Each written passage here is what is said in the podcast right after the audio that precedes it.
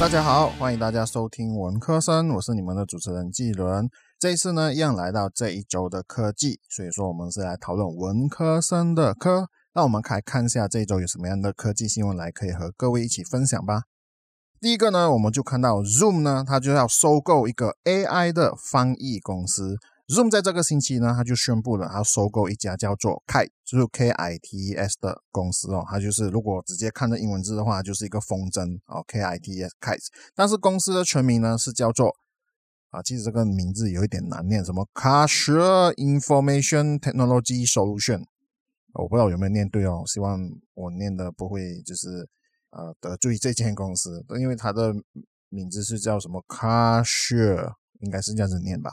这是一家负责自制实时翻译和转录的软件，就是即时翻译的那种软件哦。这样的举动其实也不难猜到，Zoom 呢，它就是要在它自家的软件呢也能够做到即时的翻译，而且是不同语言的即时翻译。这个功能就是要加入在线上会议当中，让在不同国家的员工开会的时候呢，可以有即时的翻译，就是可以让整个会议呢能够更顺利，而且能够更快速的进行。不过这次的收购呢，我其实并没有看到，就是说他们讲明就是以多少钱来收购了这个凯的公司。说回凯公司呢，这家公司原本只是做教课的翻译软件，主要呢就是帮助学生可以了解教授呢，他们是以英文和德语的教课。但是后来呢，就是被这个 Zoom 呢就收购了。Zoom 其实就是有即时的翻译功能，不过呢，它的言语只限制在英语而已哦，而且翻译的准确度其实还是有待提升，就是说没有到很准确。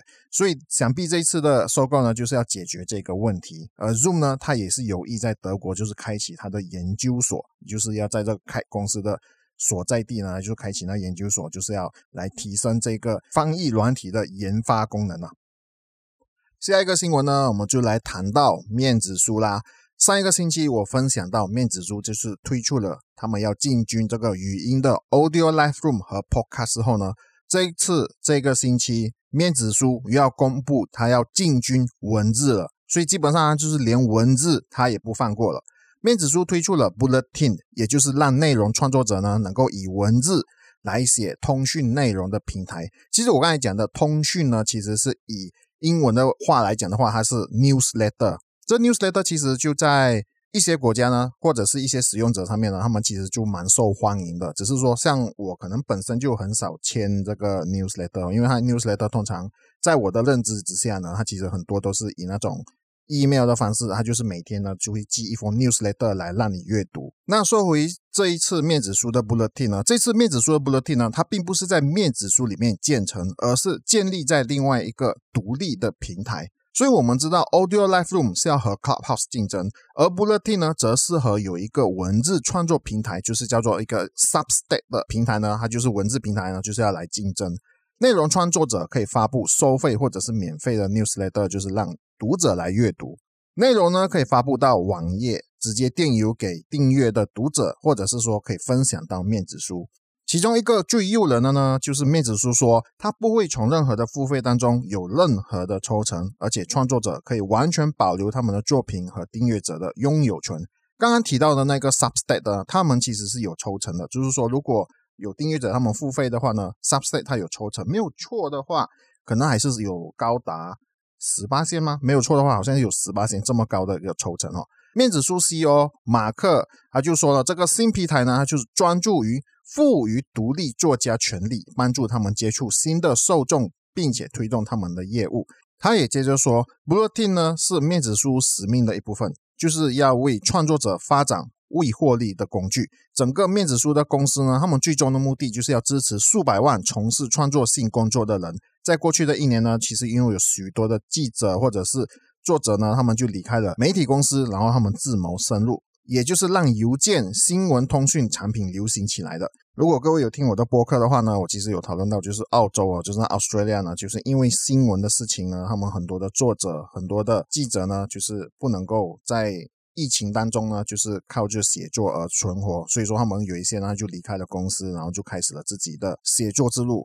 这也就是为什么他就慢慢的让那个 newsletter 呢就开始就是活跃起来。然后面子书呢可能也是看到这机会，所以还是要进来抢这一块饼啦。目前不乐定的主要面向呢是美国的创作者，但是网站呢在全球都能够看到。目前呢也只是 beta 测试，所以没有再接受更多创作者的参与测试。文字一路来都有其各自的创作者的读者，我个人的感觉啦，Bulletin 看起来其实有一点像早期的布洛格啊。文字呢从之前呢一开始呢就是布洛格的 blog，然后呢之后这个 blog 呢就被 Google 收购，然后之后呢是 Medium。也就是我目前呢还有在用来发布文字的一个网站，然后呢到现在就比较新的 Substack 网站。Substack 网站其实我目前是没有用过，不过好像呢也是蛮出名的。现在 Bulletin 的出现呢，是否会改变文字创作的局面？然后我会不会进来创作这个 Bulletin 呢？各位就拭目以待吧。第三个消息呢，我们就继续来讨论 Windows 十一哦。上一个星期呢，我有在我的频道里面就是分享关于 Windows 十一的发布，也有分享到就是搭载 Windows 十一的先决条件。Windows 呢，它是有提供一个叫做健康检查工具的小软件呢，就是让用户查看，就是检查呢，就他们的电脑是否能够搭载 Windows 十一。然后根据 T 班克这个网站呢，有很多喜欢尝鲜的使用者在执行了健康检查工具之后呢，都发现自己无法升级 Windows 十一。其中一个可能就是你的 Windows 十一要有 TPM 二点零呢，你才能够搭载 Windows 十一。然后为什么微软呢要在电脑的硬体里面，就是就是说一定要你能够支援这个 TPM 二点零呢？那我们就来看下去吧。首先呢，我们就来看什么是 TPM。TPM 呢，它就是信赖平台模组，或者是可以称为可信平台模组。它的英文名字呢就叫做 Trust Platform Module，所以说它的缩写呢就是叫做 TPM 了。它是一项安全密码处理器的国际标准，接在使用装置中整合的专用微控制器，可以处理装置中的加密金钥。TPM 的技术范围由称为可信计算组织的资讯业联合体编写的。可信计算组织的英文缩写呢，它就是叫做 TCG。而 TPM 呢，也是有版本的升级。目前呢，就是最新为 TPM 二点零，可以处理包括加密、解密、金钥建立以及取得拥有权。而电脑要实现 TPM 二点零呢，主要就是主机板要有能够支撑 TPM 二点零的晶片。因此，如果你的电脑不支援的话呢，关键。主要还是在主机板，旧的主机板多半没有该晶片。另外，有较新的主机板呢，虽然说有 TPM 二点零，但它在预设的时候呢是关闭的，所以用户必须经过 BIOS 的设定才能够使用。预设情况下，TPM 二点零没有启动，将无法进行安装 Windows 一。然后呢，这个是真的一定要 TPM 二点零吗？先前微软在对 Windows 一相容性描述中有一些含糊其辞，因为呢，TPM 二点零呢，它只是一个建议值，不代表说你的硬体一定要有。不过，微软企业与系统安全的总监呢，David Watson 呢，他在 Windows 官方部落格上方发布了一篇文章，他就讲说，未来呢，PC 要借助这种现代硬体从基础上的信任。就是叫做 root of trust 来帮助呢，就是抵挡常见和复杂的攻击，就比方说勒索软体和重量级骇客组织的复杂攻击。通过强制内建 Windows 十一对 TPM 二点零的要求，也将有助于提升硬体的安全标准。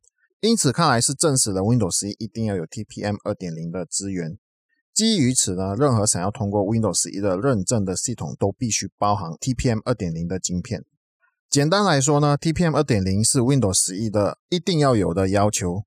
最主要的目的就是要提升它安全的系统，因为我们都知道说骇客呢，他们都可以从软件上就是进行攻击，所以目前呢，也只能从硬件上面下手，才能够减少这样的攻击哦。当然，你说 TPM 二点零是真的绝对安全吗？这个也是要看之后的测试呢，我们才会知道啊。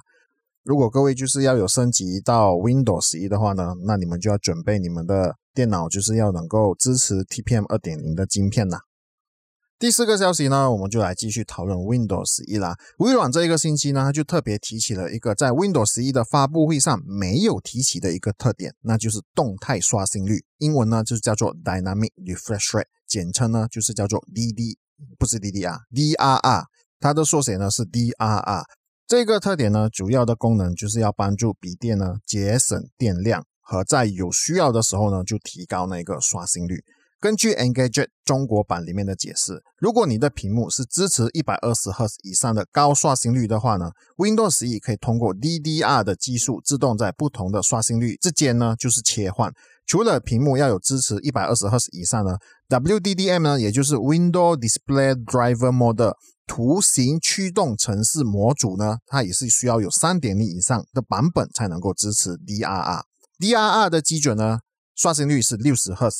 如果你的屏幕不支持六十赫兹以上的刷新率的话呢，是看不到它的运作的。如果你的屏幕高于六十赫兹的话呢，在使用特定应用的时候呢，就比方说微软的 App 或者是 Adobe 部分的 App 的时候呢，Windows 呢会自动依据使用环境调高或者是调低刷新率。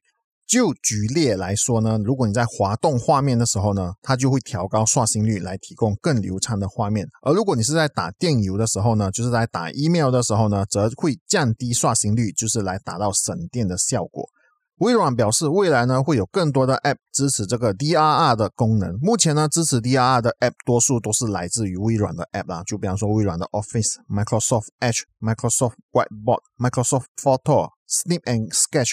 Microsoft Sticky Note 等等，而 Adobe 呢，它也是有跟上这一波的更新，所以 Adobe 部分的 App 就比方说 Adobe Illustrator 呢，它就可以支持 DRR，但是呢，DRR 呢，它不会在游戏中启动，就是要确保游戏总是以最高的刷新率来运行，所以要提醒的就是 DRR 和 VRR 是不同的，DRR 呢，我们刚才提到的就是叫做 Dynamic。Refresh rate，而 VRR 呢是叫做 variable refresh rate，所以说这两个呢就不可以搞混乱了。